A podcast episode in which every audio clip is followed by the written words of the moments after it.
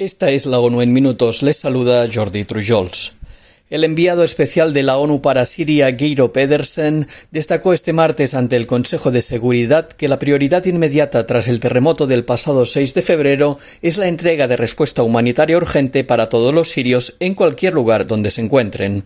En una sesión del órgano de seguridad dedicada a la situación en Oriente Medio, Pedersen instó a todas las partes a despolitizar la ayuda humanitaria e indicó que no es el momento de politizar los cruces de frontera o las líneas de frente, sino que es el momento de que todo el mundo done rápida y generosamente a Siria y elimine todos los obstáculos para que la ayuda llegue a todas las zonas afectadas.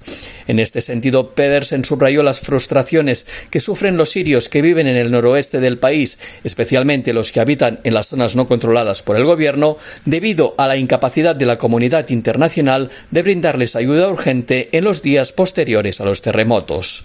El enviado señaló que la trágica realidad es que la respuesta se vio obstaculizada por problemas directamente relacionados con las cuestiones no resueltas del conflicto, y reiteró que la situación en Siria es insostenible, el status quo es totalmente inaceptable y el pueblo sirio es sumamente vulnerable a cuestiones que no están únicamente en sus manos. Han hecho falta trágicos terremotos para revelarlo claramente, destacó.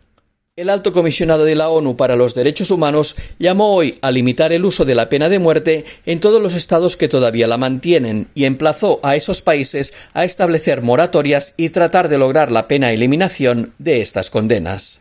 Volker Turk señaló que las naciones que mantienen o amenazan con usar la pena capital pueden usarla como un recurso para fines indebidos, como inculcar miedo, reprimir a la oposición y suprimir el ejercicio legítimo de las libertades.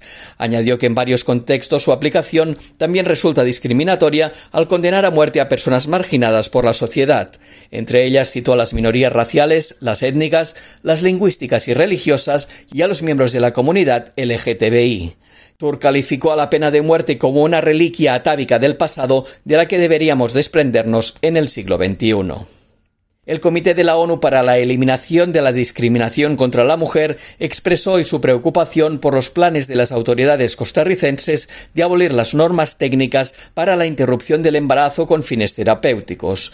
En su examen a la nación centroamericana, el órgano de expertos independientes pidió a Costa Rica que desista de cualquier intento de derogar esas pautas y que las difunda de manera generalizada, impartiendo formación obligatoria a los profesionales de la salud con el fin de acabar con los abortos practicados en condiciones de riesgo. El comité también cuestionó los largos trámites a los que se enfrentan las mujeres y niñas refugiadas y solicitantes de asilo para conseguir los documentos de acceso a la educación, el empleo, la atención médica, la vivienda y las prestaciones sociales.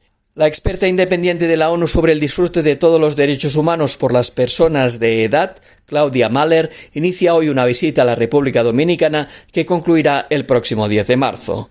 La invitación corre a cargo del gobierno dominicano.